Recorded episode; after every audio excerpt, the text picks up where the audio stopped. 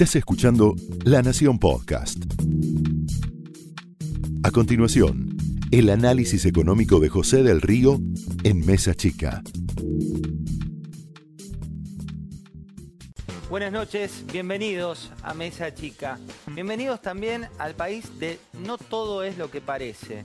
¿Por qué te digo esto? Porque hoy vivimos una jornada frenética, una jornada que arrancó muy temprano a la mañana con un comunicado de prensa, un comunicado de prensa que después dijeron que podía esperarse, pero que arrancaba así, mira, renuncia de Luis Caputo al frente del Banco Central. 25 de septiembre de 2018, el presidente del Banco Central de la República le ha presentado su renuncia al presidente de la Nación, supuestamente, dice ahí, supuestamente dice ahí, por motivos personales. Esta carta que llegó bien temprano en la mañana, dijeron después varios de los funcionarios que era algo que se esperaba. Lo cierto es que el contexto no era un contexto para recibir una noticia como esta. Tenés a un presidente, el presidente de la Nación, de viaje por Estados Unidos, tratando de seducir inversores, tratando de recorrer y recorrer un camino ascendente con el acuerdo con el Fondo Monetario Internacional. Tenés al ministro de Hacienda, Nicolás Dujovne, también por allí, y una renuncia que se da en el marco de un paro general.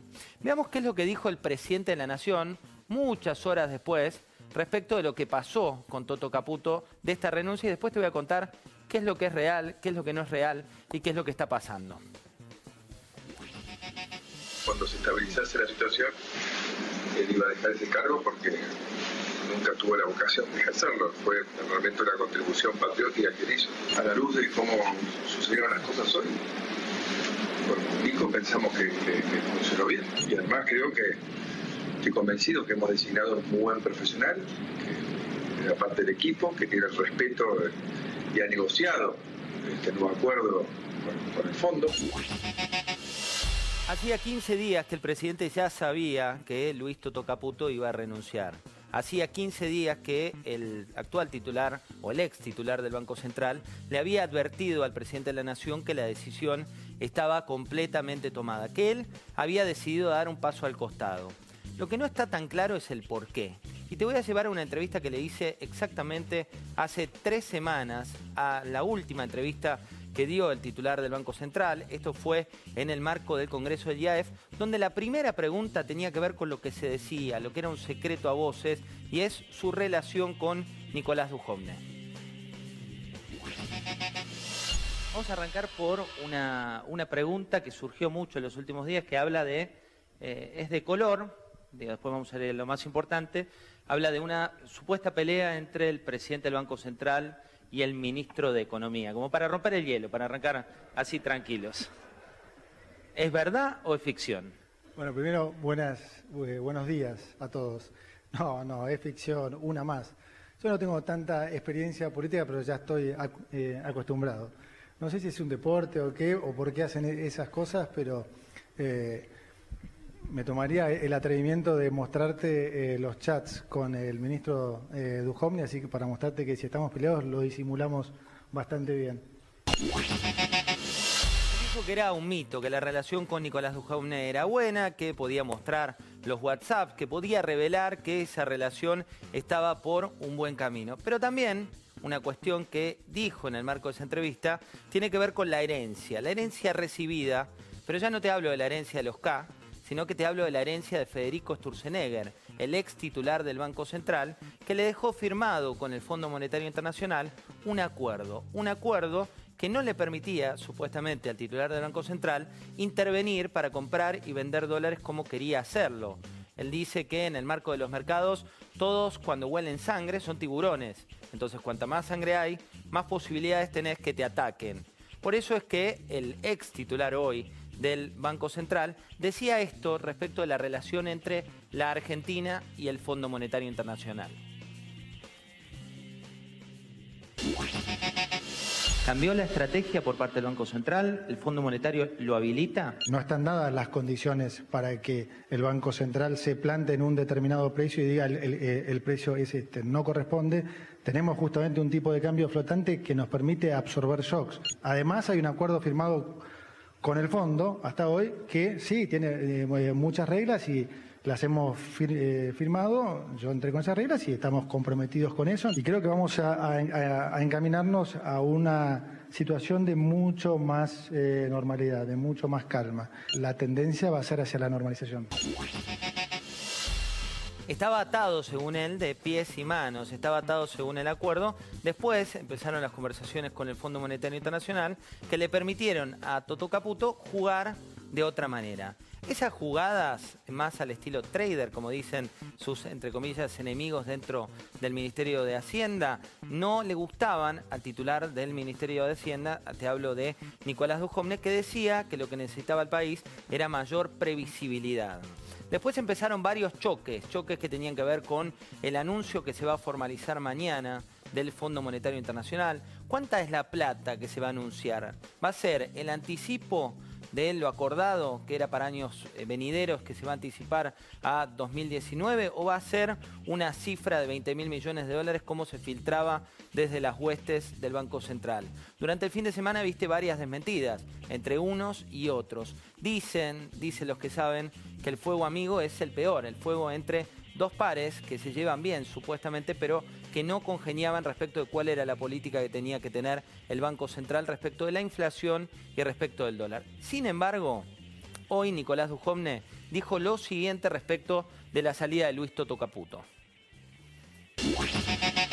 Esta noticia no es una sorpresa. El presidente del Banco Central ya había expresado Hace tiempo al presidente su deseo de dejar la posición. Queremos que con la aprobación del presupuesto el año próximo la Argentina ya llegue al, equilibrio primario. También ahora desde el Banco Central, con la gestión de Sandleris y Cañonero, empecemos a ganar la batalla contra la inflación. Empecemos a ganar la batalla contra la inflación. Imagínate un país en el cual un presidente viaja a otro para seducir inversores. Un país en el cual cuando está seduciendo a esos inversores, lees las noticias y hay un paro general. Un país en el cual tenés interlocutores en los últimos cinco meses que son los que negocian con vos y de golpe van cambiando. Primero, Federico Sturzenegger, el que rubrica la firma, después tres meses de gestión y se va Luis Toto Caputo, que es el otro titular del Banco Central, que era parte de la garantía. ¿Qué dijo en este caso Nicolás Dujovne? No, no, no. Ojo, el Banco Central no fue el que negoció, sino que fue el Ministerio de Hacienda. Y el propio Fondo Monetario Internacional, según palabras cercanas al Ministerio de Hacienda, era el que pedía otra política para el Banco Central.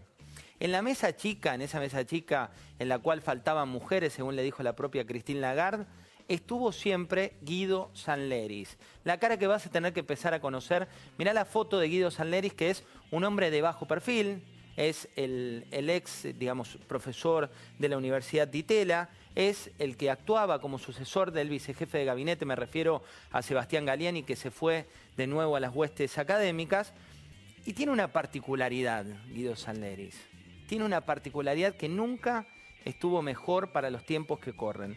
Fíjate los tres libros, los tres libros que escribió Guido Sanleris respecto de los chicos, porque también escribe libros para chicos, pero que tienen que ver con los grandes y con lo que está pasando en el equipo económico y con la autarquía del Banco Central.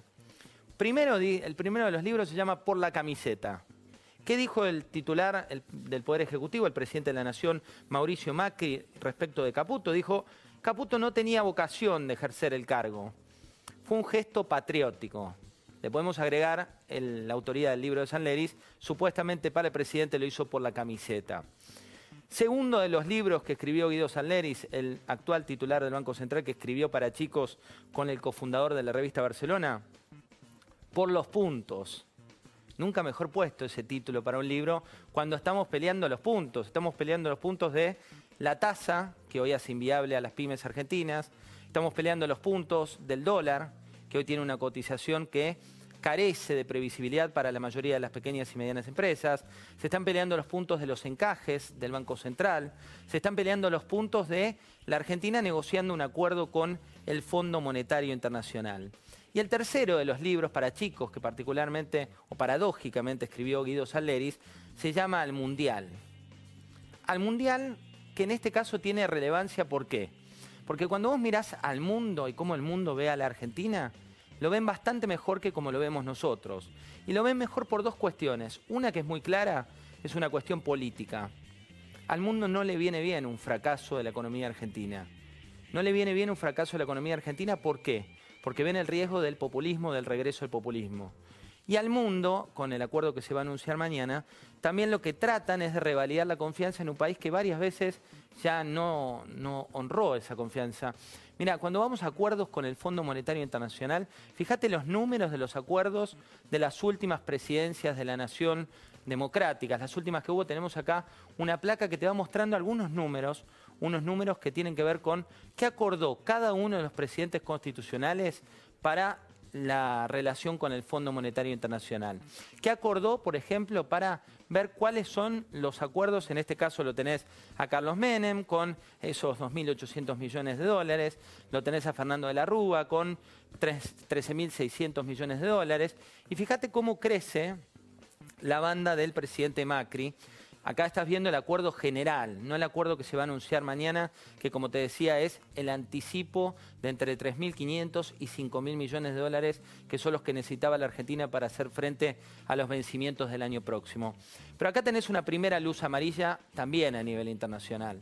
Fíjate las barras, las barras en este caso son proporcionales y te permiten ver los riesgos que también tiene el endeudamiento cuando vas a esta política de endeudamiento en dólares, con los riesgos de un dólar que se empieza a alejar. Te decía, Guido Salleris, ¿quién es el nuevo titular del Banco Central? ¿Por qué tenés que mirar a este economista al que apodan el perro? Así lo apodan hace tiempo, un economista que viene de la Universidad de Itela. Hoy en la de Itela el chiste es que Macri se está llevando a todos sus economistas, que no les van a quedar profesores. Es un economista que militó, y fíjate las particularidades de la vida, en TNT, aquellos que fuimos a la Universidad de Buenos Aires, conocíamos las distintas agrupaciones que había políticas. Una era Tontos pero no tanto, que fue la agrupación con la que se hizo famoso también Axel Kisilov. Allí lo conoció en la UBA, conoció al ex ministro de Economía Axel Kisilov. También otra de las cuestiones de este fanático de Boca es que, irónicamente, cuando no era eh, titular del Banco Central, puso que su sueño era tener a Maradona en el billete de 10 pesos y hoy lo volvieron loco en Twitter diciéndole, bueno, ahora convertite en héroe, porque podés hacerlo. Hay cuestiones de color de un jugador de ajedrez que no la tiene fácil. ¿Por qué no la tiene fácil? ¿Qué tiene que hacer desde el Banco Central? Primero, dar más previsibilidad. Segundo, dar un marco al dólar que no sea el que tenés ahora, que no sabés a cuánto, cómo y dónde va a estar. Tercero, poner límite a la inflación, pero no con una meta que sea inviable, sino con la realidad de una política monetaria que muchos olvidan.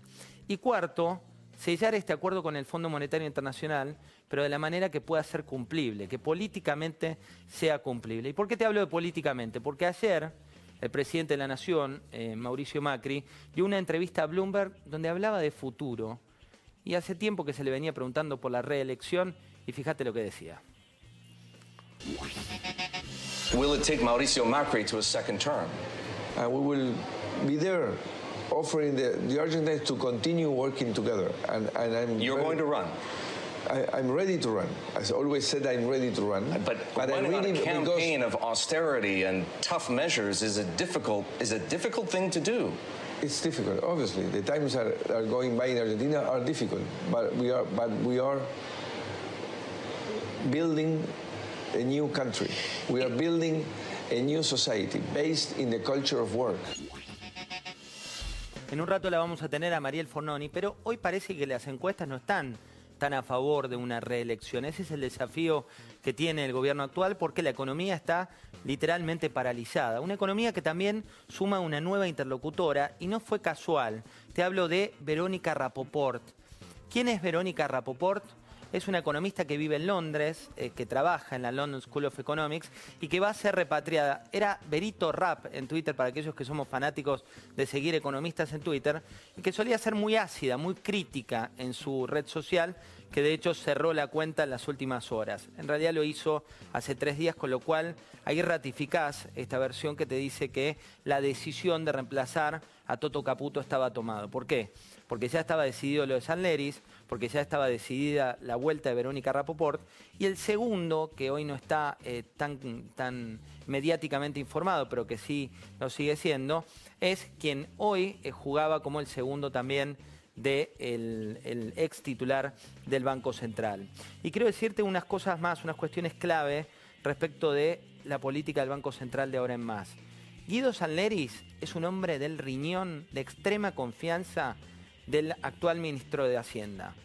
Cuando se habla de la autarquía o de la independencia entre eh, el Banco Central y el Ministerio de Hacienda, solo para que sepa, son personas que se conocen desde hace más de 20 años y son personas en las cuales coinciden respecto de cuál tiene que ser la política monetaria de nuestro país. El segundo, te decía, es Gustavo Cañonero, que es un economista que fue repatriado, otro doctorado como también los Anleris, y que fue repatriado para llevar adelante la gestión.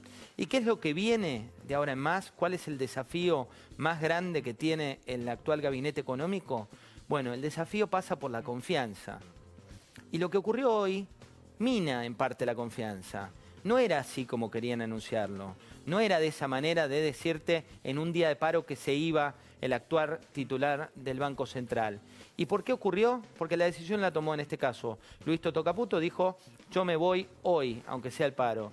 ¿Y qué dijo Dujovne? Bueno, si te quieres ir hoy, andate hoy. ¿Y qué dijeron los mercados? Arrancaron nerviosos. ¿Qué dijo el dólar? Arrancó nervioso, empezó a subir y luego, luego de esa manera, empezó a estabilizar. Esto fue el análisis económico de José del Río en Mesa Chica, un podcast exclusivo de La Nación. Escucha todos los programas de La Nación Podcast en www.lanacion.com.ar. Suscríbete para no perderte ningún episodio. Estamos en Spotify, Apple Podcast, Google Podcast y en tu reproductor de podcast favorito. Seguí escuchando La Nación Podcast.